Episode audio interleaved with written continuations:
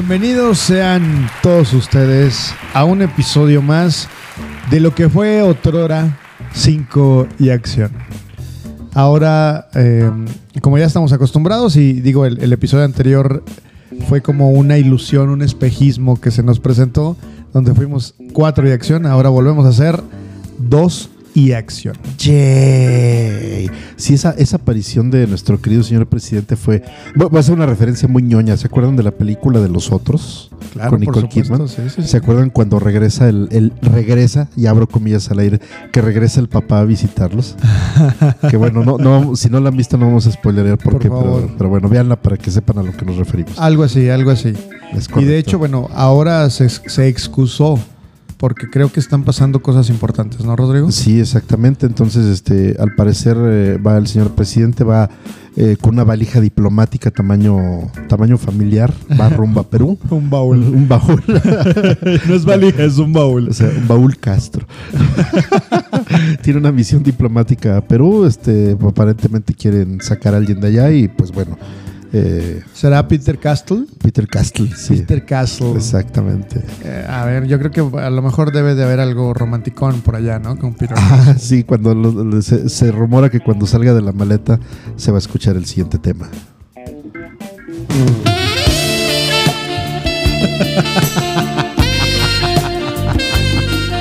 Dice, Peter, te va a costar cara el asilo. Ah, No, hombre, no, no, no. Entonces está complicada la misión que tiene aquí el señor Sí, presidente. sí, por eso se excusó, dijo, no, saben que no. Discúlpeme, quiero estar ahí, pero no puedo. Entonces, Sí, eh, le pues dijimos. bueno, le mandamos un saludo a Toño donde quiera que se encuentre. Claro que sí. No, y, y, y Arturo, pues de gira artística.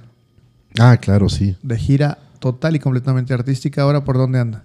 Eh, no sé, pero que nos va a traer fresas, creo. ¿Va a traer fresas? Sí, así Unas es. chicas fresas. Sí, exactamente.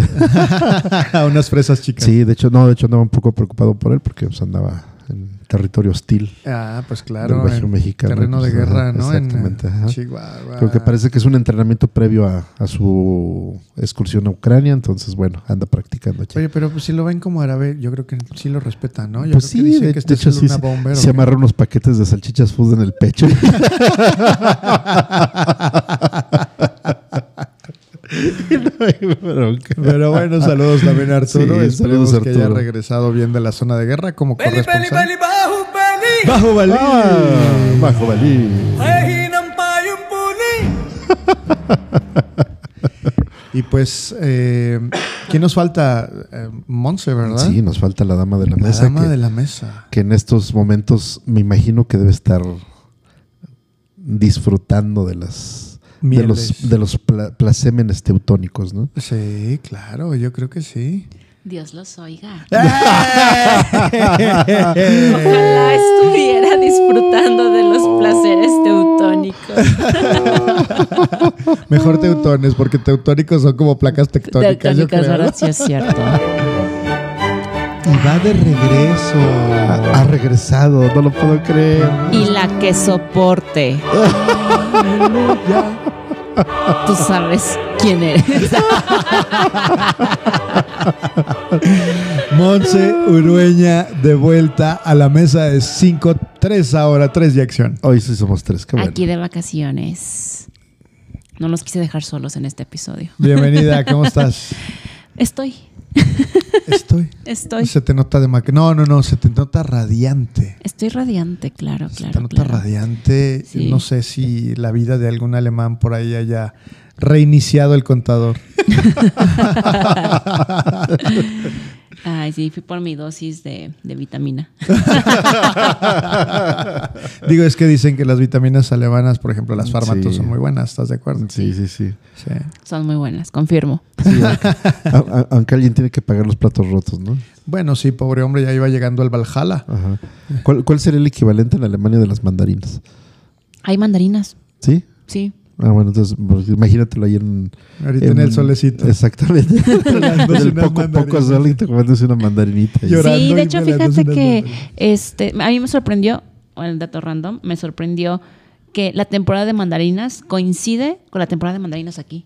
Órale. También fue, me- o sea, compramos mandarinas en esta ocasión. Pues debería, ¿no? Sí, no, pues entonces sí está disfrutando sus. Un saludo a Philip, que ojalá se esté comiendo unas mandarinitas en este no, momento. porque en el el, el clima es diferente. ¿En serio? Sí. ¿Mucho? Sí. Bueno. Sí, o sea, ahorita para mí es casi aquí primavera. Sí, sí, es muy diferente. Ándele, pero allá calientita. Claro, claro, claro, claro.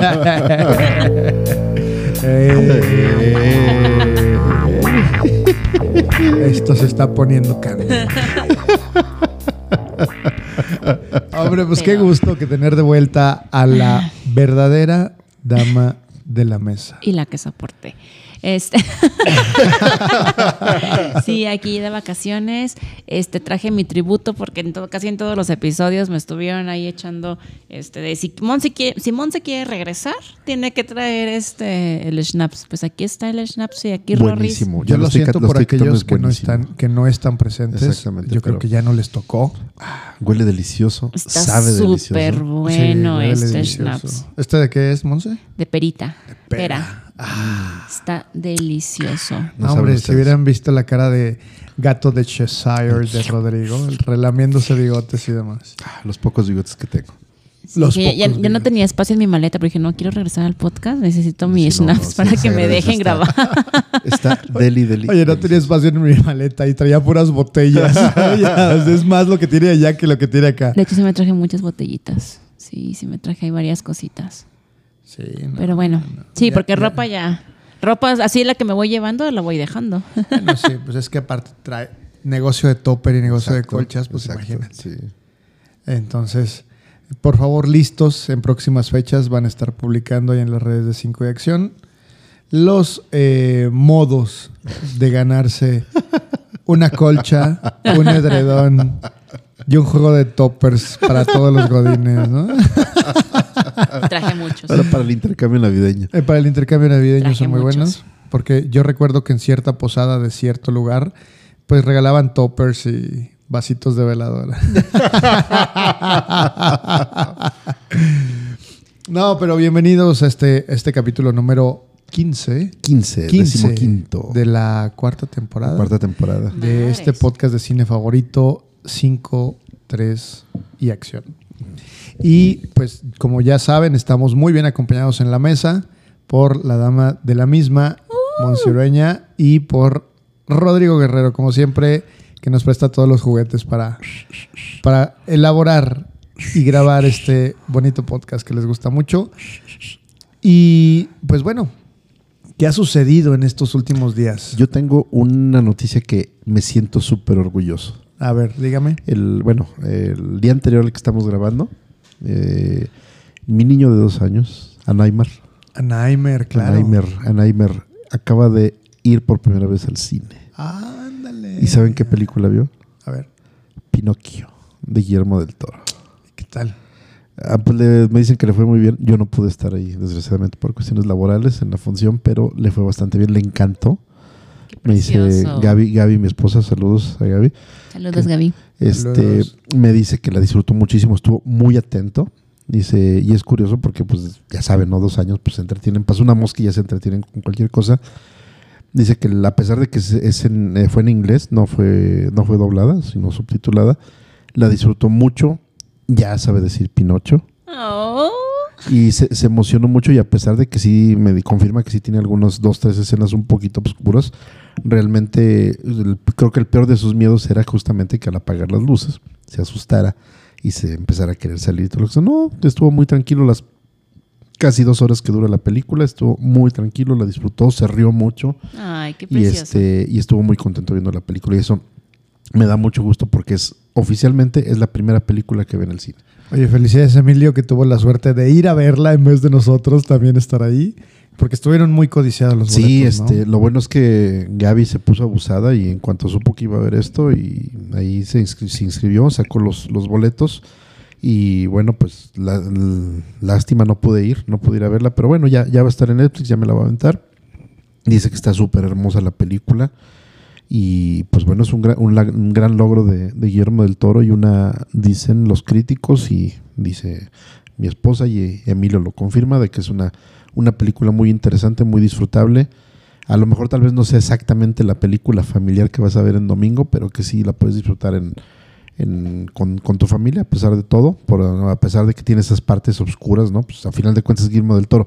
Dijo Gaby muy sabiamente, si no hay monstruos no es de Guillermo del Toro. Sí, definitivo. Así de fácil, entonces ya, spoiler, si hay monstruos. No, y aparte, ¿sabes qué? Digo, creo que es, es parte de la, de la etapa nueva que yo veo con Guillermo del Toro en, en stop motion, en el sentido de que ha recibido muy buenas críticas por ese tipo de trabajo. Y, y no sé si han visto sus redes y ha estado subiendo cómo elabora él mismo los muñecos Así es. de, de- de las películas. Entonces, Es que no, no, sé, no sé si ustedes siguen a Guillermo del Toro en redes, pero es, es, es fan del, del, pues llamémoslo del modelismo, ¿no? Se, de- Sí. se dedica, le, le encanta pintar figuras y armar, armar figuras. Y ahora, por ejemplo, para, para Halloween Día de Muertos estuvo armando unos, unos modelos a escala de, de monstruos de las películas clásicas de, de Paramount, un Frankenstein, un, creo que un hombre lobo también, un hombre de, la laguna, de la laguna negra y lo hace muy bien. Tiene mucho talento para este, esta cuestión de las, de las figuras, de los modelos. Entonces sí, sí, justamente tienes razón. El, el- por ahí diseñó varios de los, de, la, de los muñecos que vemos en la película. Está súper eso. Y, y eso nos lleva entonces, y, y platicando con, con Rodrigo y con Monse, es, no hemos hablado de las películas de stop motion. Exacto. No hemos hablado de esas películas. Hay algunas interesantes. El stop motion es una técnica de animación. Cuéntanos más, abuelo. Eh, el- les cuento, Rodrigo, por favor. En mis tiempos, Porque sí, literalmente en tus tiempos. literalmente en mis tiempos, es muy añejo todo esto. Por supuesto. Mira, el stop motion es una técnica que, que, bueno, para empezar es un anglicismo que se ha eh, eh, colado en el, en el lenguaje de, de cinematografía, en donde es una animación, le llaman más que nada como es cuadro por cuadro o animación fotograma por fotograma. Y es una técnica que creeríamos nueva, pero en realidad no, es una técnica que eh, empezaría tal vez a principios, bueno, más bien a finales del siglo XIX, es decir, a finales de 1890 y tantos, estábamos platicando, y que eh, agarró un poco de auge más con el gran eh, director de cine George Méliès. Y a partir de ahí, él en su, en su momento realizaba eh, movimientos en algunos de los títulos de sus películas a través del stop motion. Y eh, a partir de ahí, bueno, pues se han creado a partir de todas las dé- décadas ciertas películas emblemáticas. Y lo mencionábamos, Rodrigo, en, en tiempos recientes o temporadas recientes, a películas tales como la saga de Star Wars, ¿no? Los Oh, primeros sí. episodios de Star Wars. De hecho, no, no fue nada nuevo, pero en Star Wars hay muchísimas de las escenas, eh, sobre todo en el episodio 5, en el Imperio Contraataca, son, es eh, la técnica de stop motion. Eh, en la primera película eh, hay, eh, modelos a escala que están fotografiados o filmados con, máquinas especializadas, con, eh, controladas por computadora para controlar ciertos movimientos, pero sobre todo en el episodio 5 vemos el, trabajo de un señor que se llama Phil Tippett, que es el, el gurú y el maestro de la, del stop motion de la época moderna. Porque antes de él estaba Ray Harryhausen, que, propiamente no hay tantas películas de, él que sea completamente eh, animación de este tipo, pero que tenemos ejemplos como, tal vez eh, Jason y los Argonautas, que es una película que se me viene a la mente, donde combinan el combate de los actores reales con modelos escala, modelos eh, fotografiados en esta técnica de stop motion, que pues ya conjuntados en la, en la edición final, pues pareciera que están peleando unos contra otros. Estamos hablando de, obviamente, de, de las épocas en las que no existe el CGI, que no existe Así la es. modelación por De hecho, computadora todavía. ajá, ya lo hemos comentado en otros episodios, este que justo digo en épocas anteriores cuando todavía no estaba tan en- tan no, no, no teníamos tantos avances tecnológicos, obviamente las casas productoras, los directores tenían que poner súper creativos con cómo podían ah, realizar ciertas escenas en las películas y el stop motion fue una manera fue una solución a ese problema y otros tipos de, de soluciones también hubo, pero sí, el stop motion fue como una solución.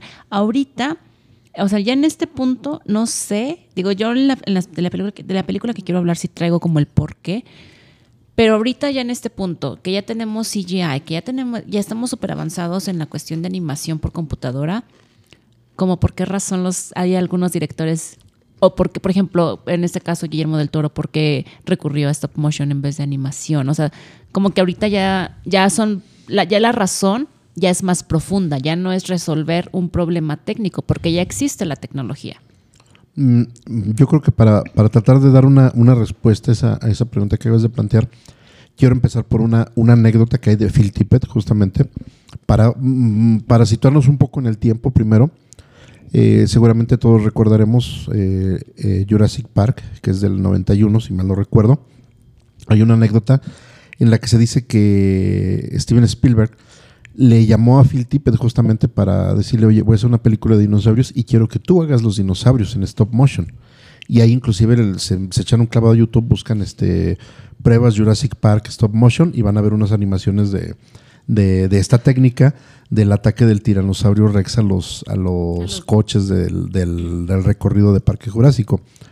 Y, y se, la anécdota es de que pues hubo un, un equipo ahí de, de Industrial Light Light and Magic, donde trabajaba Phil Tippett, que dijeron, oye, ¿sabes qué? Es que pues hay una técnica nueva de por computadora para hacer animación y como ves, y le, le mostraron a Steven Spielberg un dinosaurio, un tiranosaurio Rex animado por computadora.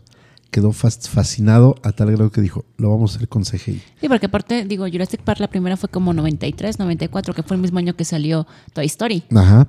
Entonces, exactamente. Entonces usaron justamente las mismas técnicas que, que desarrollaron en Pixar, que entre paréntesis Pixar era una compañía de, de George Lucas, que la, la vendió y fue cuando se creó Pixar y que ya empezó con, con Toy Story.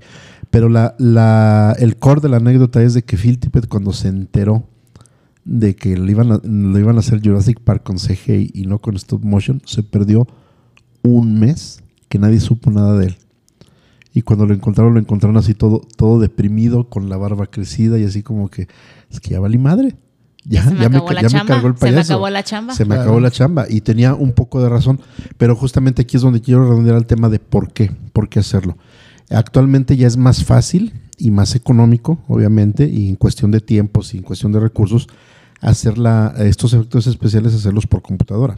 ¿Sí? O sea, ya vemos si simplemente en, Bollywood de cualquier cosa se le meten CGI, ¿no? Porque ya es es súper disponible. O sea, es caro, sigue siendo caro, pero es súper disponible el recurso y muy rápido, sobre todo, entre comillas el ponerse a hacer una, una película en stop motion, como lo que acaba de hacer Guillermo del Toro, es dejar tu arte como cinematógrafo, como cineasta, dejarlo plasmado en esta técnica. ¿Por qué? Porque requieres mucha paciencia, requieres mucho arte, mucha creatividad. Y justamente, nada más lo voy a mencionar así muy rápido, lo traigo en, en, la lista. Ahorita les voy a explicar, a ver si hay chance de hacer el, el gag de por qué la lista, pero para eso necesito que primero hablen de esas películas.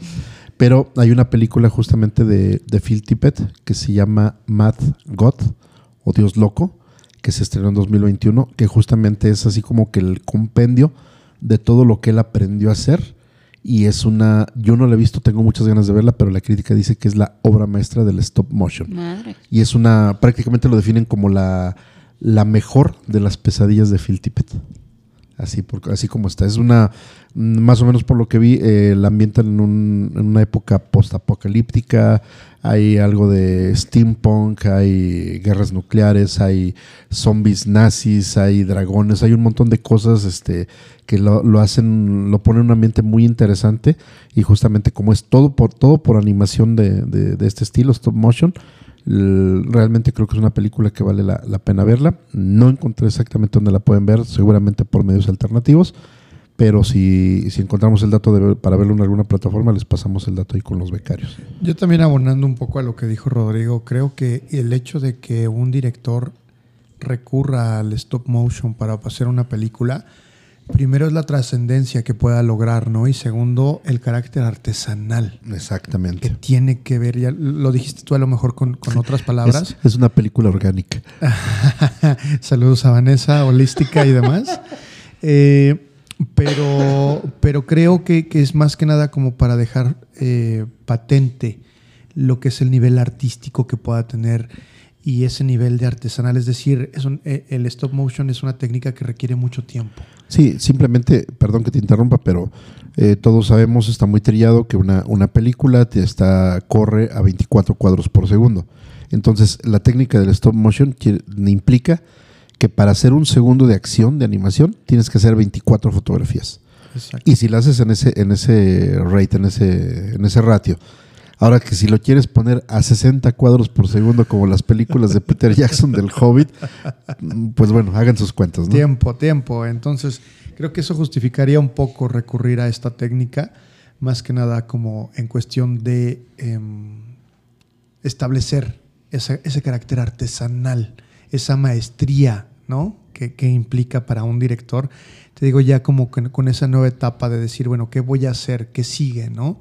Vamos a aventurarnos en esto y supongo que eso, que eso nuestro querido Guillermo del Totoro lo, lo.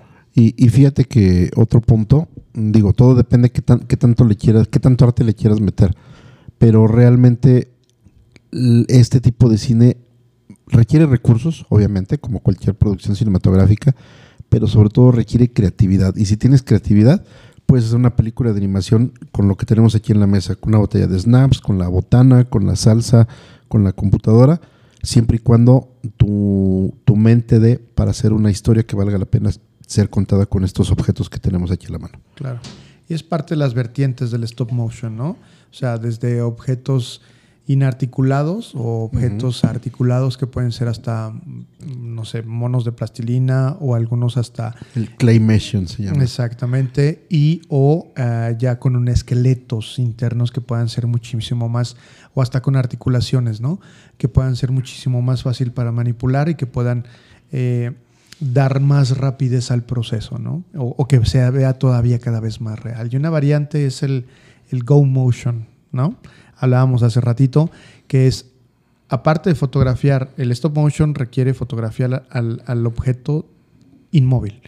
El Go Motion agrega movimiento, la fotografía de un objeto en movimiento. Y eso aún le da todavía un toque muchísimo más perfeccionista y mucho más nítido al, al- movimiento de la escena en los, en los cuadros.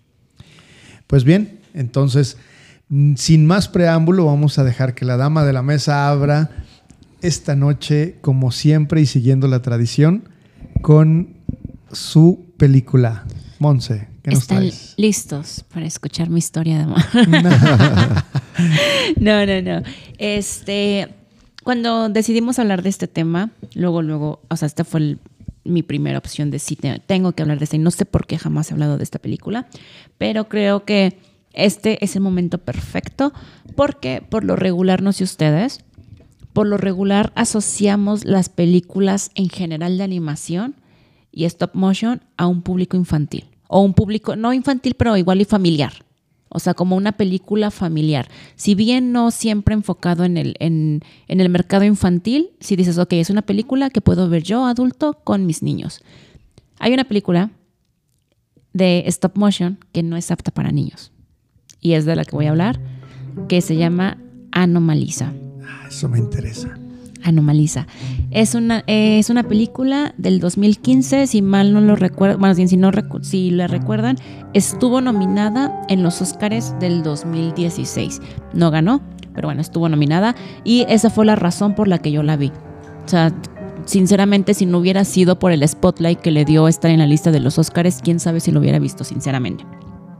Entonces, eh, es una película de una hora y media y está dirigida por Charlie Kaufman, que para que se den, o sea, quien no ubique el nombre, nada más dense, es, es la mente, porque no es director, esta es su película, su segunda película como director, pero Charlie Kaufman es la mente detrás de eh, Being John Malkovich, Adaptation y Eternal Sunshine of Spotless Mind.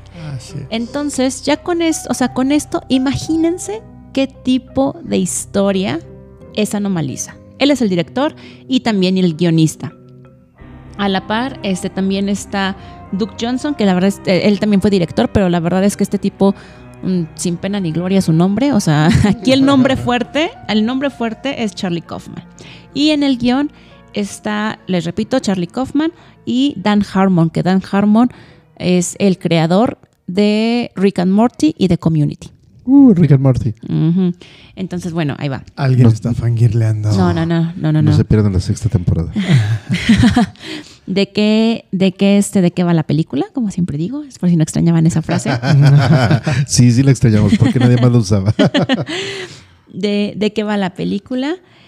Es el, el, el act- no, actor, perdón, el personaje principal es Michael Stone y él es un hombre que se que hace es un speaker, es como este tipo de personas que tienen dan pláticas motivacionales. O sea, imagínense este tipo de perfil, pero en- él en su vida privada, en su día a día, es un hombre triste, deprimido, que ha perdido el gusto por la vida.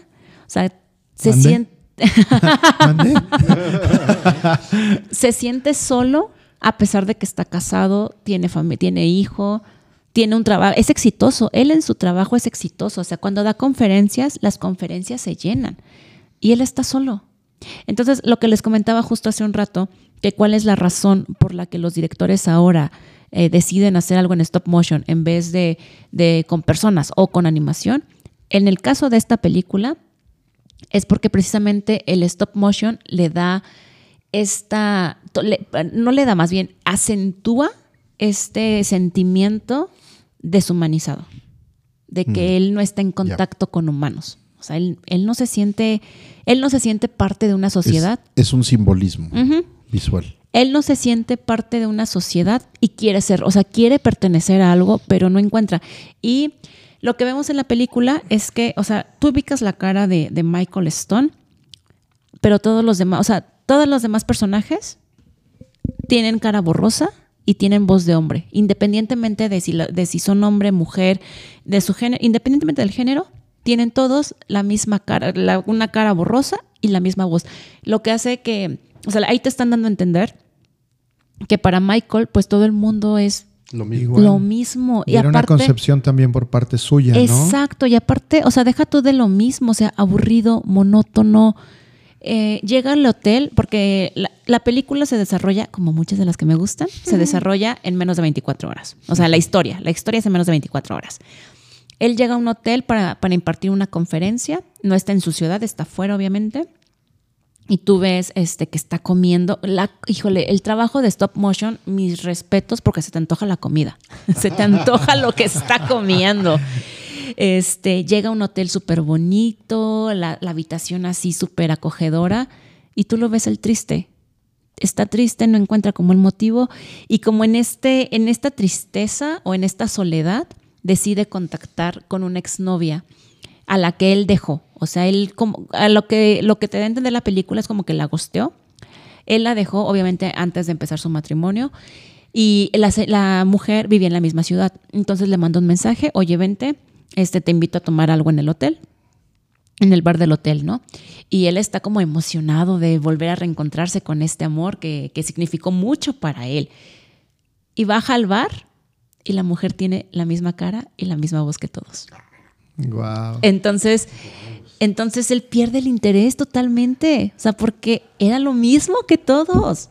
Era lo mismo. Tenía, tenía la esperanza de que fuera diferente Ajá, y termina Porque te les digo que él es una persona solitaria, pero quiere, quiere encontrar esa magia, quiere volver a conectar con la vida. Él, él está desesperado por encontrar un motivo de, de, ok, la vida está chida. Él quiere eso. Entonces regresa súper deprimido, como triste, no deprimido, pero pues es, bueno, sí está deprimido. O sea, es un ambiente Sí, sí, deprimido. sí. Ajá. Regresa a su, a su habitación del hotel y ya está acá todo tristeando y en eso escucha una voz diferente a la de todos en el pasillo. Y, o sea, a él le despierta y algo, o sea, de quién es, quiero saber quién es. Y empieza a buscar, sale corriendo al pasillo y empieza a buscar esa voz, porque era una voz de una mujer y diferente. O sea, les digo, te- en todos los, todos los personajes, independientemente de su sexo, hablaban como hombre, a excepción de ella. A ver, pero como hombre con una misma voz o Sí, todos. todos con la misma voz. Perfecto. Todos con la misma voz de hombre. Ajá.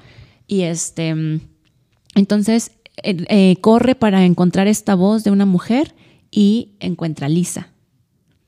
Este, Lisa es una mujer que está, no está, ella no es feliz consigo misma porque no se siente atractiva.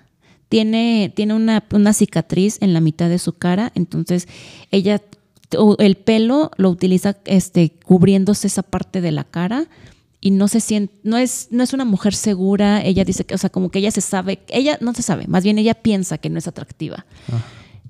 Pero pues es una persona muy linda. Y por eso él detectó este cambio en la voz y fue así un clic. Y casualmente Lisa, bueno, no casualmente, más bien Lisa estaba en ese hotel porque gastó sus ahorros para ir a la conferencia de Michael.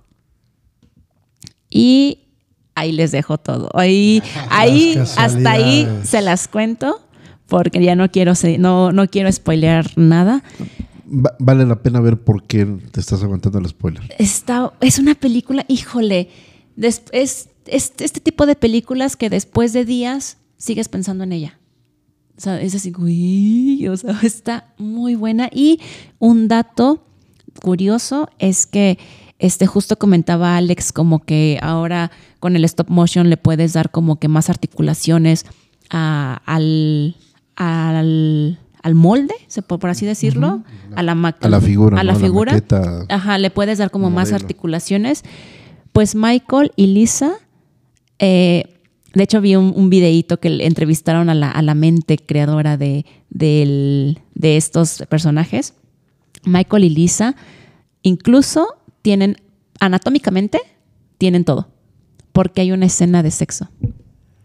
Oh. Entonces, eh, ves a títeres cogiendo. Ok. Ok.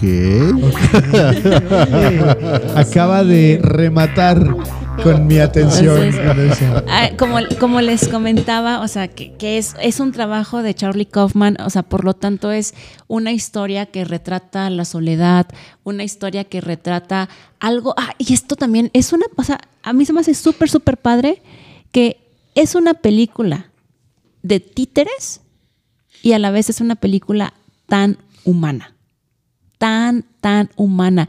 Es muy fácil, digo, obviamente no sientes este, no sientes como compasión por Michael. Ah, porque también aparece la esposa y el hijo, y la esposa y el hijo también tienen voz, eh, cara borrosa y Ajá. voz de, Su voz. voz de hombre, Ajá, voz de hombre, o sea, voz de todos, o sea, como la de todos. O sea, de que él ni siquiera sentía como esta vibra con su familia, ¿no?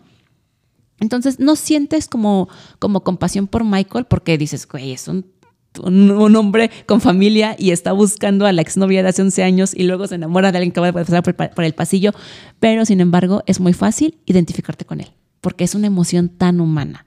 O sea, es lo que él está sintiendo, seguramente muchos de nosotros lo hemos sentido una o muchas veces en nuestra vida. Entonces, está súper interesante cómo, cómo es, estas, estos, este, no, ¿cómo lo mencionaste? Perdón, no maquetas, um, figuras, no, Modelos. modelos, cómo estos modelos hacen un clic intenso con un adulto. O sea, esta de, wow, wow, es muy, muy buena película. Ah, y también como dato curioso, este, las caras no están un poco raras. O sea, porque las caras tienen, pareciera como que la parte de la cara literal está separa- un poco separada de la cabeza. No sé si me explico. O sea, como que, digo, que aquí los estoy haciendo las señas a mis amigos, pero como, como, si fuera que, una careta. ajá, como una careta, están un poco separadas. Y Perdón, esto, para quienes ya se apuntaron al Patreon, lo pueden ver en YouTube. y, y esto obviamente es intencional porque es como, estás usando una máscara en el mundo. Claro. Es- estás viviendo con una máscara y no estás, no, no estás representando, no estás siendo tú mismo. Está Tiene súper mucha simbología, buena. entonces. Sí, Pues, sí, sí. Pues desde el nombre, ¿no? O sea, Ah, sí, creo- porque creo que- anomaliza, este, eh, cuando están platicando Lisa y Michael, Lisa, anomaliza. este, no, sí, cuando están platicando Lisa y Michael, ah, Lisa le comenta que está ahí porque fue, a, a- fue a su conferencia y este y que ella había leído en uno de sus libros la palabra anomalía y que le gustó mucho. Entonces Michael le dice, tú eres anomaliza, Exacto. tú eres anomaliza. Y, y si le vas rascando y le sacas la carnita, mm, vas a, a encontrarle muchos significados a la palabra. Y- Y, ya lo dijiste, ¿no? La, la imagen que te dan los modelos también te da muchos Y por ahí, por ahí Una leí, anomalía, ¿no? En lo que existe. por ahí leí, no, o sea, no lo leí, digo, esta era una, como una teoría de, al- de un crítico que leí, que es la película más personal, más íntima que ha escrito Charlie Kaufman. Más, más que, que la de Eternal Sunshine. Eterno sí, o sea, así. Y ya, creo que espero habérselas vendido muy bien. La pueden ver en HBO Max. Y dura una hora y media, por favor. Sí, sí, no vean las películas en partes, veanla de una sola sentada, una hora y media. Bueno, pero una hora y media está Ah, facilita, ¿no? fácil. Sí, son ¿no? tres episodios de una serie, por ejemplo. Si dijeras que vean, vean El Señor de los Anillos, El Regreso del Rey, versión extendida de una sola sentada, ahí sí. Seis horas. Ay, sí, sí, como que no. Entonces, sí, Anomaliza es una película hecha en stop motion y no es para niños. Ah, sí quiero verla. Yo tenía ganas de, de verla. Eh, Estuve leyendo y, y creo que ganó el Gran Premio del Jurado en el Festival de, de Venecia en el 2015. Digo, sé que estuvo nominada, la verdad es que no, no me acuerdo. O sea, lo- digo, no lo tengo ni. No, no me pareció como muy relevante más que lo de los Oscars que estuvo nominada, no ganó. Ahí fue cuando. Por eso, ah, por eso a mí me llamó la atención, porque estuvo en los Oscars. Si no hubiera sido por eso. Ay, también otra, otra cosa es que para hacer esta película no quisieron recurrir a ningún estudio y, y abrieron, una, abrieron un GoFundMe. Para, para- bueno, no sé si es GoFundMe, pero abrieron este tipo de, de, crow- De crowdfunding. ajá, de crowdfunding para recaudar los fondos. Organizar una rifa. Y este, Una tanda. Una, una vaquita. Porque ellos querían tener libertad total. En- Creativa. eh, ajá, Ah, súper. sí, Excelente. sí. Rodrigo, ¿qué nos traes el día de hoy? Híjole, yo tengo una, una listota. Pero, eh, bueno, eh, realmente no, no sabía por dónde empezar. Y estaba tentado a, a- bueno, retomando un poco lo que, lo que decía Mons en su, en su reseña de, de Anomalisa, de repente sí se tiene la concepción de que el cine de stop motion o el producido con stop motion es va más encaminado al, al cine al público infantil o a toda la familia porque realmente la mayoría de las producciones son, son de este estilo. Y, y justamente cuando se propuso el tema antes de antes de que grabáramos me acordé mucho de una, una película que, que veía que pasaban en, en la televisión abierta no recordaba más de que salía un perro, un perro así felpudo, que, que no era más que un montón de pelos así moviéndose en, la, en stop motion en la pantalla, y que algo tenía que ver con un gato azul. Y ya pues me puse a investigar y este y se llama Dugal y el gato azul es de 1970. No voy a hablar de esa, no me lo estoy poniendo como un poco de referencia para que Vive vean sin drogas. algo así por el estilo. Y, y se llama Dugal, Dugal y el gato azul. Y, y, pues bueno, es una, es una.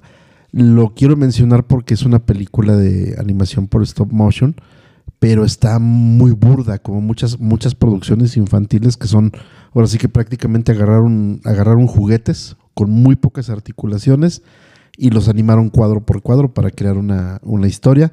Como pues hay, hay muchas, este, hay muchas, si- simplemente por ejemplo, eh, recordarán muchos más o menos los que son de mi edad un poco más chicos, recordarán a, a Pingui, que era una, una serie que salía en, en, este, en televisión abierta, creo que en, En Canal 11. en Canal 11, claro, yo, justamente crecí, gracias yo Monse crecí viendo a Pingu. que era Pingu. stop, stop Pingu, no motion. Pingui, Pingu. Pingu, perdón.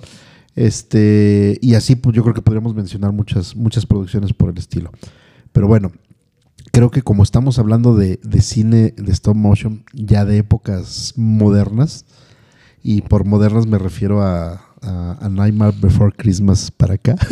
A Nightmare, dije, a Nightmare Before Nightmare. Christmas. que bueno, quienes nos siguen desde los primeros episodios ya saben por qué lo de A Busquen un episodio de, de, de Halloween ¿no? Ajá, de de- hace dos años, me parece. No, tres o cuatro, no me acuerdo. No, de hace dos. En creo. donde Rodrigo ya bajo los influjos Ajá. Ah, de... sí, fue hace tres, fue antes de la pandemia. Sí, Sí, sí, en los influjos de cualquier bebida Nightmare. espirituosa y tratando de pronunciar The Nightmare Before Christmas.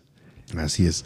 Pues bueno, mi, mi carta o la, o la película que quiero aventar en esta ocasión se trata de... Y vamos a ponerle aquí musiquita porque está muy bonita toda la, toda la música.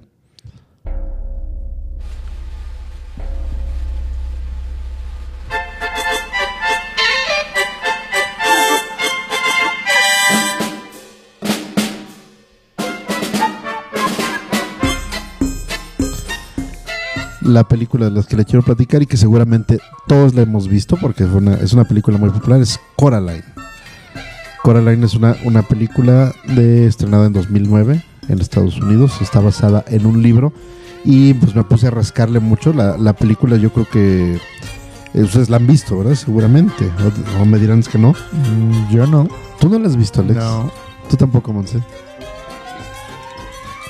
Perdón, tampoco. Así es que nos No lo puedo creer, la no lo puedo creer. Las vas a tener que vender así. Ok. súper. Fíjate que eh, para mí, el momento en el, que, en el que salió, a mí no me llamaba la atención el arte.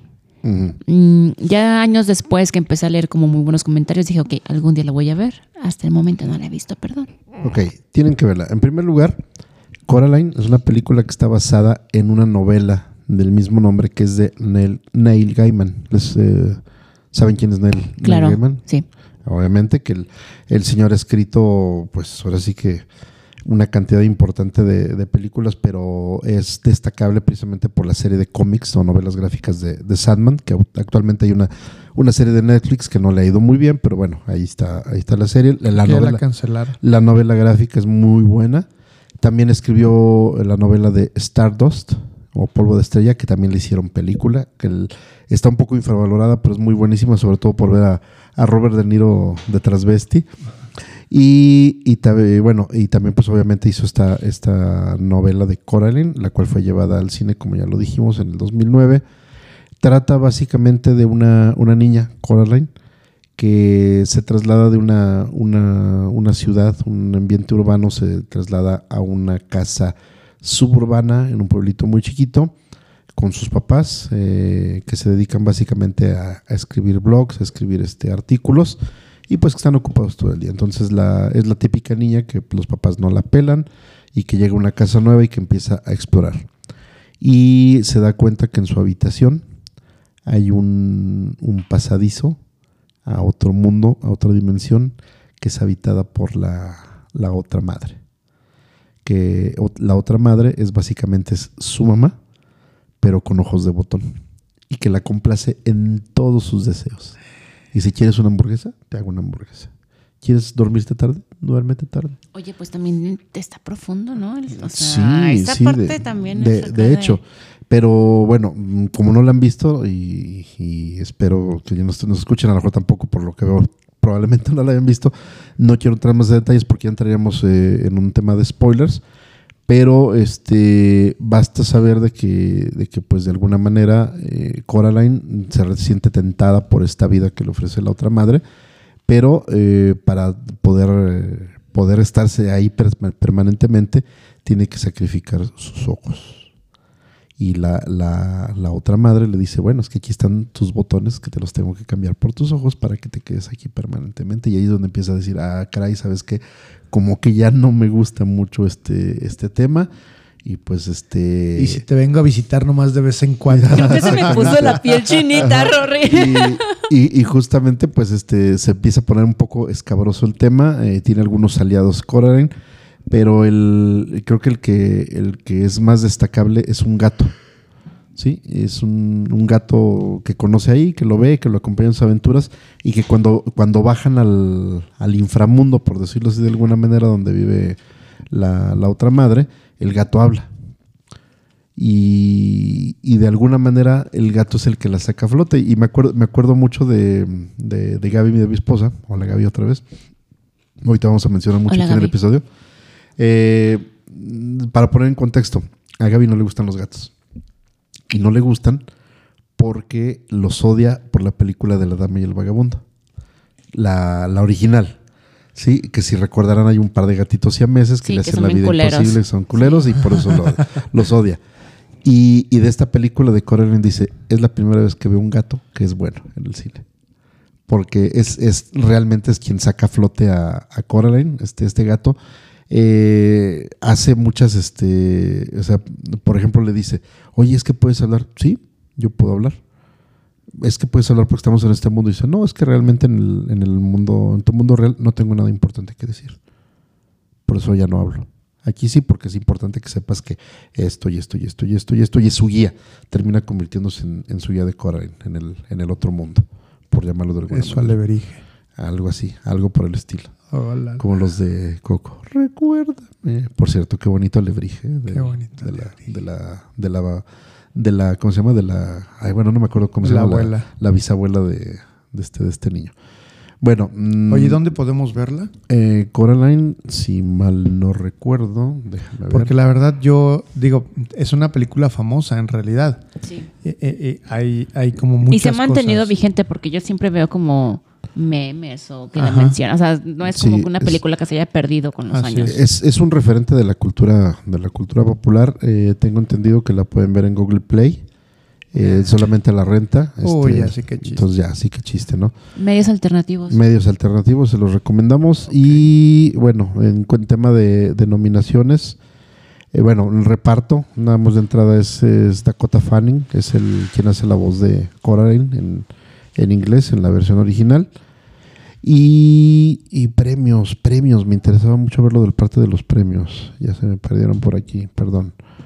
Pero estuvo nominada a Mejor Película Animada en el 2009 de los premios Oscar. No ganó, nada más estuvo nominada, pero pues bueno, se acercó un poco.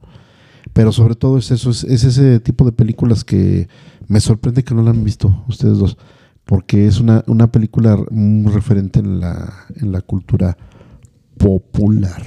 Yo sé que es una película eh, justo muy, muy este aclamada, pero te digo, o sea, en, en el momento en el que salió no me llamó la atención por el arte, como que no me llamaba la atención el pelo azul, o no, no sé, no sé, digo, también estaba más joven, o sea, no me critiquen.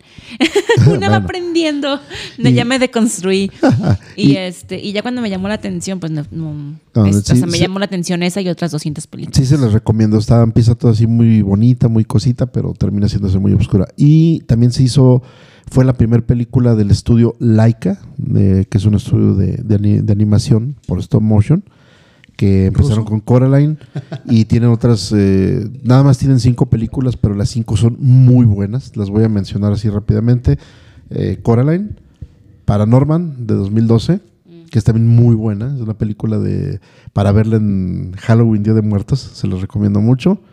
The Box Trolls, que es una película rara, rarísima, pero está buenísima. Ya para que tú digas que está rara. es Sí, sí, está- sobre todo porque se supone que son trolls que viven en las cajas. Y entonces está, está rarísima. No, no, no les quiero contar más para no expandirme, pero está rarísima la película, pero es muy buena, está muy bien hecha. Cubo and the Two Strings, las dos cuerdas, que, que a ver si hay chance de hablar un poquito más de ella más al rato. Y Missing Link, o el eslabón perdido, que es la más nueva. Es la más nueva, ¿no? Ajá, que es de 2019. Que estas son las cinco producciones, pero estas cinco, a pesar de eso, Laika se ha hecho muy famoso por estas producciones, Ah, que todas son stop motion. Súper. Y bueno, ojalá vean Coraline próximamente. Yo, yo la voy a buscar con, con mis dealers. Eh, ya regresó un dealer, el otro ah, está fuera del país, pero... Pero bueno, No, pues por mi parte yo les voy a platicar de una película que no sé si ustedes sepan quién es Roald Dahl. No, no saben quién es Roald Dahl. Bueno, entonces mejor me voy por la otra. No, Es, es el, el escritor de Las Brujas y Matilda. así es. Sí, Es el escritor de Matilda, es el escritor de, de, Las Brujas. De las brujas. Y de Fantastic Mr. Fox. Exactamente, le acabas de dar al clavo. Fantastic Mr. Fox es una película del 2004, eh, perdón, de 2009. Eh, me gusta mucho esa película y, y un saludo a Toño porque es de su director favorito, de Wes Anderson. oye, perdón que te interrumpa, pero como que se han dado cuenta que todos los directores, eh, bueno, hay cantidad de directores que hacen muy buen trabajo en sus películas y de repente dicen, quiero hacer mi stop motion. Sí, Ya, ya salió el caso con Monza también. Ahorita lo acabas de decir, de decir es, tú. Entonces este, salió Guillermo del Toro que mencionamos al Pues, Es que justo puede ser lo que, lo que mencionaba Alex, es como de un reto. Exacto. Sí, tal vez. Y esta es una película que a mí en lo particular, digo, soy, sí me gustan las películas de, de Wes Anderson, eh, pero en lo particular creo, creo que esta es de sus mejores películas. Eh, es una película que incluye las voces de George Clooney como el Mr. Fox. Meryl Streep como su esposa, Jason Schwartzman que siempre trabaja con él, Bill Murray, que bueno, pues, ¿qué te puedo decir yo de eso? También siempre trabaja con él. Eso Este, puedes decir. eh, ajá, ah. y Willem Dafoe también es otro recurrente, o Will Wilson también. y demás, ¿no? ¿De qué se trata la película? La película comienza cuando un señor Fox o un señor zorro, El eh, zorro. va con su novia y andan ahí haciendo travesuras porque se dedican a robar cosas. Eh, digo, Zorros. zorros al fin y al cabo. Pero activan una alarma y de repente, ¡pum!, los capturan. Y cuando los capturan, le dice, le dice ella, oye, pues si salimos vivos de esta, quiero que te dediques a otra cosa. ¿Por qué? Porque estoy embarazada. Jebus Y- del huerto. Chan, chan, Chan, chan. chan, chan. Y tómala, que pues en realidad, este, pues Felicity escapan. Este, dos años después humanos, que son como 12 años zorro. Eh, los zorros y su hijo Ash viven en, en un agujero y compran una casa en un árbol. Y ellos viven cerca de unas fábricas o unas granjas en específico. Hasta su corredor de bienes raíces le dice, oye, pues es que sí está padre, pero pues de- la verdad está bien peligroso porque aquí hay tres granjas y los administradores son terribles, ¿no? Que es Boggis, que es un granjero de pollos, Bones, que es un granjero de patos y gansos, y Bean, que es un granjero de pavos y manzanas. Entonces, eh, un día llega el sobrino de la esposa de Felicity, que se llama Christopherson Silverson, Silver Fox, que es un eh, zorro plateado, El zorro plateado. súper ágil y demás. Entonces, ellos se organizan y vuelven a las andadas, empiezan a meterse a robar a las fábricas, pero se llevan al sobrino. Queriendo y no, se lo llevan. Y pues empieza ahora sí todo, literalmente, ahí es donde se detona toda la historia. Cu- Curiosamente en España se llama Fantástico Señor Fox. El fa- ah, ¿Quién los entiende? El fantástico señor zorro. Eh, y, y de ahí detona toda la historia, porque en realidad pues se dan cuenta que se empiezan a robar y empiezan a perseguirlos y se unen o se alían con otro tipo de animales que han sido desplazados por, por las eh, eh, fábricas de, estas, de estos seres malvados. Y pues en realidad es, es una película que es muy bien hecha. Eh, la técnica del stop motion se le ha dado muy bien a, a Wes Anderson. Ya hizo una película posterior a esta que se llama eh, Isla de Perros, que como lo habían dicho en su momento, Monse, Isle of, I love, I love Dogs, I love dogs. que es como I love Dogs. Sí. Y en esta de- del, del fantástico señor Fox, pues la verdad ah, recibió muy, muy buenas críticas. Primero por, por la, el compromiso que tiene Wes Anderson con, con, su, con su arte. Se fueron y se quedaron en la casa de Roald Dahl, estuvieron ahí inspirándose para escribir más el guion o adaptarlo. Y eh, una de las condiciones que puso Wes Anderson es que el color verde no debería de aparecer en la película. Entonces toda la película está llena de colores un poco más cálidos. Como toñales. Como toñales, exactamente, que son el amarillo, el mostaza, el rojo, el beige. Y eh, antes querían hacerlos como los, los, los animales modelados literalmente, más con, con formas zoomorfos. Pero eh, Wes Anderson dijo, no, vamos a darles esa característica antropomórfica y que caminen de dos patas y que tengan ropa específica para, para poder desarrollar la historia, ¿no? Es una película que des- eh, su banda sonora fue desarrollada por uno de los grandes ídolos de Rodrigo, que es Alexandre Desplat, Estuvo nominado al Oscar. efectivamente.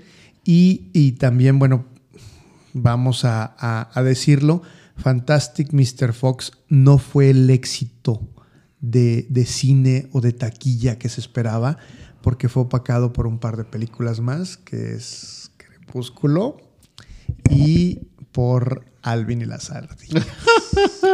Y, Entonces, y, y fíjate que curiosamente también estuvo nominada en el 2009 junto con Coraline para Mejor Película Animada. así es, estuvo nominada para, para el, Oscar, para el BAFTA, para el Globo de Oro. ¿Y sabes quién les ganó el Oscar?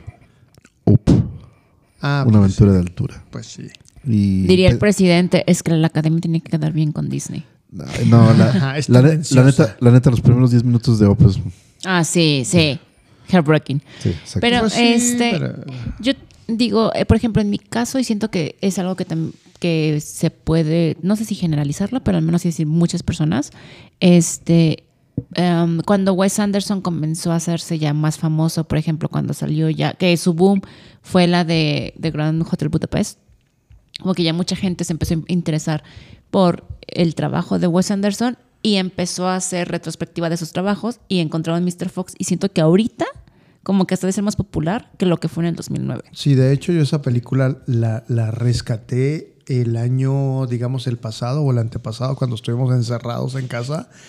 Eh, la vi en movie y me pareció una gran película. Creo que es de las películas que más me gustan de Wes Anderson, aparte de lo acabas de decir, con el, el Hotel Budapest. Y la verdad es muy recomendable, por favor, véanla. Si la llegan a ver en alguna plataforma aparte de Movie, porque es- no es muy popular que digamos, a lo mejor esa plataforma, dense la oportunidad de verla, aunque no fue un gran éxito en taquilla en su momento, solamente recaudó 46 millones de dólares, que la verdad es muy poquito. Eh, la verdad sí es una obra maestra, creo que los doblajes de las voces son perfectos, perfectos. Eh, la voz de, de George Clooney hace un juego muy bonito con la voz de em, Meryl Streep. Y el villano por excelencia, Willem Dafoe, que también está ahí peleándose con ellos en las alcantarillas y en diversas partes. Eh, realmente el doblaje es excelente. Si es posible, véanla. Bueno, no el doblaje, digo, la, la caracterización de las voces o la- los actores de voz que, que seleccionaron son muy buenas. Si es posible, véanla en su idioma original. Sí, vale la pena. Vale mucho la pena. Y pues bien, no sé si tengamos tiempo, Rodrigo, para aventarnos otra ronda. Híjole, otra ronda como tal no, pero a mí en lo personal me gustaría mencionar por lo menos varias películas. Y, y de- déjenme decirles por qué. Cuando nos pusimos de acuerdo para el episodio, este, luego, luego Alex y Simón se brincaron, dijeron, ah, yo, yo voy a ver esta, yo voy a ver esta otra. Que son las que mencionaron. Y yo dije, pues me dejaron las más gachas. Y, trai- No. y traigo la lista de las más gachas. si me permiten, lo quiero mencionarlo así muy rápidamente. Quick, quick, A Nightmare Before Christmas. Eso. Ya, ya la habíamos Y mencionado no un es de poquito. Tim Burton. James and the Giant Peach. ah, esta está muy Oye, buena. O Jaimito y el, y el durazno gigante. También Está es muy, buena. Chicken Run. Pollitos en fuga. Esa, yo quiero hablar rapidito nomás de esa ver, dale, dejes. dale, no, no, dale. no, adelante, Bueno, adelante. eh, Coraline, que ya la mencionamos. Paranorman, también ya la mencionamos. Frankenweenie de Tim Burton también. No la he visto. Ah, También es buenísima Frankenweenie. Hay una que quiero mencionar especialmente. eh, recordarán que le echamos muchas porras a Sofía Carrillo, directora del cortometraje de la, La bruja del fósforo paseante. Y también tiene un corto de stop motion muy bueno, por cierto, que lo pueden ver en YouTube. Búsquenlo, se llama La Casa Triste. Ay, sí lo voy a ver porque Está me gustó, buenísimo. Me gustó Sí, sí lo mucho. Ya, ya lo vi, está me buenísimo. gustó mucho lo que recomendaste. Ajá. sí. El de las muñecas. Sí, o sea- mal. Lo voy a ver. No, Bueno. no, no, no es spoiler. Es- es- pero sí está, está es buenísimo. bueno. y, es, y es justamente lo que les decía hace ratito. O sea, son, son objetos comunes y corrientes y los meten a hacer animación stop motion. O sea, no son, no son maquetas No es un personaje, o sea, no es como una son objetos, persona. Son objetos de, de vida, nada más. de la casa. Eh, Box Trolls, que ya la mencionamos. Hell and Back, que esta es buenísima. Es, es un poco más orientada a adultos también. Búsquenla. Es este más de ciencia ficción. Mad God de Phil Tippett. eh, que curiosamente eh, la- hay una versión completa de 2021 pero estuvo soltando pequeños cortometrajes desde más o menos unos 30 años atrás. Hay tres partes de Mad God y hay una, re- una la versión final, por decirlo así, de, de la película completa del cortometraje. El Principito de Little Prince Ah, de 2015. chuladísima. Dato curioso, la primera vez que Alex y yo fuimos juntos al cine, fuimos a ver El Principito. Sí, Así y es muy bonita. Sobre todo, todos, conoce- todos conocemos la, la historia del Principito, pero la forma en la que abordan esta versión de stop motion es buenísima. La escena con el zorro y el principito de es- espaldas es, es buenísima. maravillosa. Cubo and the Two Strings, ya no, ya no alcancé a hablar un poquito más de esta, pero es buenísima también. Es una, una leyenda ambientada en un Japón medieval. Está buenísima también, es de, de Laika Studios, igual que Coraline. Eh, una, una que les recomiendo mucho por el humor inglés, se llama Early Man, que es este, es un cavernícola, eh, pero es un juego de palabras porque eh, la historia trata de cómo los cavernícolas empiezan a jugar fútbol y dicen, ah, es que es early man. Y en, y en Inglaterra el man es el Manchester. Y este es el Early jue- Rory es dándonos cátedra. Las cátedras de anglosismo. Pues se puede decir que es un anglosismo. como- No Y- sé, sí, pero. sí, son anglicismos. Y este, y el- pero no son anglicismos porque realmente son términos eh, que utilizan en, en la Inglaterra. son términos O sea, no son. Es este, es como decir aquí el, el América, ah, es el AME. Y allá el Manchester United es el man. Y este es el Early Man, es un juego de palabras entre el, el hombre primitivo Primitivo Manchester. y el, el primitivo Manchester. Y termina, es, es buenísima, la, la, la historia es buenísima por ese detalle. Eh, Ice, Isle of Dogs, que ya también la mencionaron. Dogs. Missing Link, Pinocho de Guillermo del Toro, que ya para estas fechas ya que están oyendo este podcast ya debe estar en Netflix. Y la que les mencioné de Dougal and the Blue Cat de 1970. Son ahora sí que varias películas. Ahora sí, date Oigan, ¿cuánto tiempo estuve afuera que Rory ya habla inglés? Ya. Oh, yeah. O sea, ¿en qué momento? El- exacto, Es- es es el el snaps. el Snaps. No, pero estáis hablando alemán o inglés. Para que veas. No, yo rapidísimo, la- Pollitos en Fuga es una gran película, la película La amo. anima, la película en stop motion más taquillera de la historia recaudó literalmente, o sea, no, no, no, no, no, no hay, no, no hay forma de esconder eso, a- arriba de 224 millones de dólares. De la cual estamos escuchando parte del son. Así es. Me encanta, es del mismo estudio que hizo Wallace and Gromit, que también es una gran película. A mí me encanta también ese tipo, esas películas. Que de estamos Wallace hablando de. Arman Animations, que también hacen Chef de Show. De. Chef, perdón. Exactamente.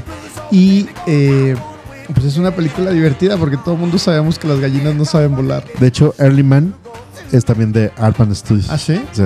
Perfecto. Entonces, todos sabemos que las gallinas no saben volar, pero cuando hay que correr, por, hay que volar su- por sus vidas, están dispuestas a hacerlo. Cuando tienes que volar por tus huevos. Literalmente. Ese es el resumen literal Sí. de la película. Es divertidísimo. La gallina principal es un genio. Es la, la clásica disidente. Ajá. Llega el rooster, el, el- el gallo Ajá, acá. El gallo americano. El ah, gallo porque el contexto es de que son gallinas inglesas. Sí, son gallinas. Todo se desarrolla en Inglaterra. De hecho, pues, son películas inglesas. Y, y llega un gallo americano. Pues Que la voz es Mel Gibson. exactamente. Ajá. No, es, es divertidísima, por favor, véanla. Eh, creo que está a la renta en Amazon Prime. Si no la han visto, dense la oportunidad. Si ya la vieron, recuerden, es divertidísima. Divertidísima la película. Y se rumora que para el año siguiente, para 2023, van a sacar la segunda La parte. segunda. Ay, en la parte. ola de las secuelas, Chicken Run, y todo Down esto. of the Nugget. que si la sacan estoy ahí. Sí, la voy a ver. Sí, en esta ola de secuelas, Sí, remakes. hay que, hay que explotar las franquicias. Once. Ah, igual para seguir como con esta onda, Shaun the Sheep, que ya la he mencionado, creo que la mencioné también así rapidísimo en otros, en otros episodios. Híjole, amé la película. Ah, para quien no se acuerde, para quien, para quien no se acuerde, Shaun the Sheep eran mini episodios, o sea, literalmente episodios de, me parece, de 7 minutos. Yo no me acuerdo dónde los veía, no me acuerdo si era en, en Canal 11 o en Nickelodeon, no recuerdo en cuál, pero eran estos mini episodios eh, alrededor del 2007, 2009 y en el 2015 deciden sacar la película que fue un reto porque, o sea, ¿cómo pasas de, historias de 7 minutos a una historia, a una película, a un largometraje? Y sí, como que les daba un poco de miedo, pero cuando viene el resultado final dijeron, no, va, sí, está bueno, vámonos, lo lanzamos. A mí me encantó. Yo tuve la oportunidad de verla en el cine. Híjoles, fue... Yo iba mucho al cine sola. Me gusta mucho disfrutar de las películas sola. Y este, me acuerdo que esa película estaba sola en el cine. Habíamos muy poquitas personas. Y adelante de mí había un tipo, ya, yo creo que casi 40, 50, Un Rorris. cagado de risa. O sea, Un Rorris. Híjole, estaba, o sea, era un- la película es muy divertida. Eh, a diferencia de la película que mencioné de Anomalisa, esta es una película apta para todo público, o sea, para niños y adultos. La disfrutas muchísimo. Híjole, este señor, me acuerdo tanto, les juro que ahorita que le estoy platicando, me acuerdo, o sea, porque yo estaba atrás de él y me acuerdo cómo era su espalda. O sea, me acuerdo cómo él era el de espaldas y estaba cagadísimo de risa y te reías tú porque te reías de la película y te reías de él. Híjole, me, me gustó mucho. Y un, un reto en esta película, a diferencia de otras que hemos mencionado, es que en esta película no hay ni un solo diálogo. Nadie, nadie, nadie habla. Incluso hay humanos y los humanos tampoco hablan. Entonces, este reto era de, ok, es una película que no se habla, entonces tenemos que hacer que las facciones y los movimientos de, de los personajes hablen. Entonces, eso está muy padre. Me gustó mucho la película. Shaun the Sheep está disponible en Amazon y en iTunes, eh, no, en Apple, en Apple TV, pero en ambos casos es para pagar renta. Entonces, yo recomiendo más bien que medios alternativos. Fíjate que ahorita que mencionas lo del humor, eh, es, esta película también es de Armand Animations, que es un estudio inglés, que vale la pena re- eh, re- eh, re- enumerar sus películas. Empezaron con Chicken, Chicken Run, Proyectos en Fugas, en el, en el año 2000, que ya lo dijo Alex, película de las más taquilleras. Luego continuaron con Wallace and Gromit, La maldición del, del conejo lobo, De que hecho, también es buenísima. Esa es buenísima. Sí. Esa es la que yo vi. Ujú.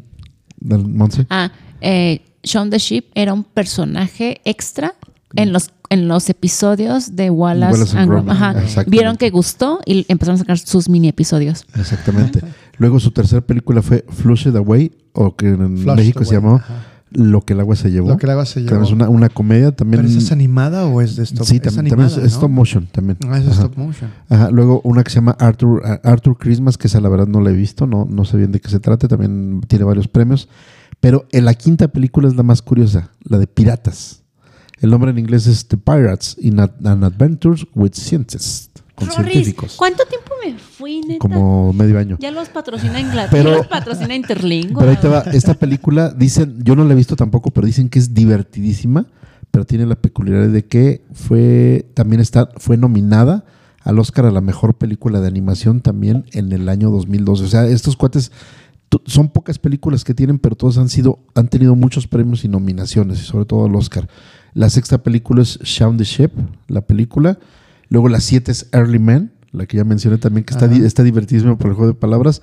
Y la octava película es Farmageddon, A Shaun the Ship También de Shaun the. Exactamente. Esa es la última, ¿no? La sí, que- es la segunda. No está tan padre, la verdad. Digo, está entretenida, pero es que cuando yo la vi, pues yo esperaba el mismo nivel de la primera. Y no, o sea, sí está buena, pero la primera es una joya. O sea, preciosa, preciosa la película. Sí. Pero bueno, lo interesante aquí, si se avientan un maratón de, del estudio de Artman Animations, creo que vale la pena porque todas traen el, más o menos el mismo corte de humor. Es ese humor inglés que a mí en lo personal a mí, a mí me encanta, ¿no? Y, y les voy a comentar algo, o sea, en realidad el stop motion creo que es algo que, que podemos practicar hasta, hasta nosotros, si tenemos el interés. ¿Qué no has visto? Perdón, ¿no has visto el. Digo, yo sé que no has visto la serie, pero al menos como este, es- esta parte de la serie en Parks and Rec, cuando ven uno de los personajes se queda sin trabajo y dice, voy a hacer stop motion. Y lo ves, es- está cagadísimo eso. Porque lo ves que gasta días, días haciendo stop motion y es el personaje es el mismo. O sea, se hizo a él en, en marioneta, como en, sí, en modelado Ajá. y empieza a hacerse y está así súper metido en el trabajo. Y, no, sí, me encanta, me encanta. Y de repente llega la esposa, que es la, la- la protagonista, Leslie, y dice, Leslie, ya, ya, ya terminé mi stop motion, ven, te lo voy a mostrar. Le da play a la computadora al video. Y son dos segundos. y Leslie está así de, "Am, creo que tu archivo está dañado. Y ven, no, eso, Eso es todo. He gastado una semana de mi vida haciendo. O sea, déjame decirte que cuentan las leyendas de que hay por ahí en la, casa de un tal Roberto hay perdido un cassette de 8 milímetros que contiene un, unos, también deben ser, no son dos segundos, deben ser como unos 10 segundos de un stop motion que se llama El gato que vino de Marte, protagonizado por Ratón, el gato de Roberto. Y se lo- yo se los digo porque saben, también Cuenta hay, la leyenda. hay unas cuentas en, en TikTok y en Instagram que hacen uso de ese tipo de, de- Ay, a mí de- me de encanta. A mí me encanta. Yo sigo, yo, sigo Hay ese una tipo de cuenta que yo sigo que se llama Kogumi Pip en, en, en, en TikTok y también en Instagram, que se trata de un cerdito que come. Todo lo que le pongas enfrente se lo va comiendo de manera Deliciosa. Ay, estamos viendo el video, sí está padre. Me encanta. Búsquenlo por favor en arroba TikTok, en TikTok arroba Kogumipip, o creo que también viene en Instagram. Y eh, no sé cuánto tiempo le lleve a, a la persona que lleve esta cuenta a hacer ese tipo de videos, pero son como de esos videos que te encantan, te relajan Ay, y te sí, yo- también un sigo una cuenta en Instagram así, pero no me acuerdo del username. Y no, o sea, pero también está Bueno, que, súper, que súper lo ponga el becario. Y también le vamos a encargar al becario que comparta la, la lista de Spotify donde de todos los temas musicales que estuvimos no, escuchando y en el es que como ya volvió también el becario. Sí, sí, sí. Ya volvió Bien totalmente surtido, punk. pero bueno. Claro, bien surtido y muy punk. Oye, pues excelente. Creo que con esto podemos cerrar este episodio número 15 de esta cuarta temporada de su podcast de cine favorito, arroba 5 y acción. Pueden encontrarnos en las redes sociales como arroba 5 y acción MX en Instagram, en Twitter y en Letterboxd. También nos pueden encontrar como podcast de cine 5 de acción en Facebook y nos pueden escuchar en todas las bueno, en la mayoría de las plataformas digitales como lo son Spotify, Apple Podcast y Google Podcasts. Por cierto, desde el episodio anterior ya están disponibles todos los episodios. ¡Eh! Escuchen el de Before, escuchen el especial de la trilogía de Before, fue por ahí de julio del 2021. Y, y un saludo a, a- a José Luis Velasco que me dijo que estaba escuchando nuevamente las eh, cápsulas de Cine Minutos. Sí. Ay. Sí, ya, ya están disponibles. Promuévanos. Ya queremos pasar de los 100, us- de los 100 oyentes. De los 10. Rodrigo. Arroba Roriberto, qué bueno que estuvieron con nosotros. Nos vemos en el siguiente episodio. Y gracias al universo que dejó de volver a Monsiuraña. Ay, qué bonito que también le llamo universo a, a Philip. Ah, caray, no. Este, no, eh, me siento muy contenta de estar aquí, sobre todo porque cuando escuchaba los episodios tenía tantas ganas de comentar muchas cosas que le dije, entonces ahora estoy muy feliz. Ey, ey, ey, ey. Estoy muy feliz que estoy aquí para poder comentar, este, por un ratito, pero bueno, aquí estaré un ratito con ustedes. Fabulantástico, tus redes sociales. Arroba MNS-bajo en Twitter. Pero ya casi no lo uso porque como que Twitter ya no está tan chido. Ay, bueno, depende de qué sigas.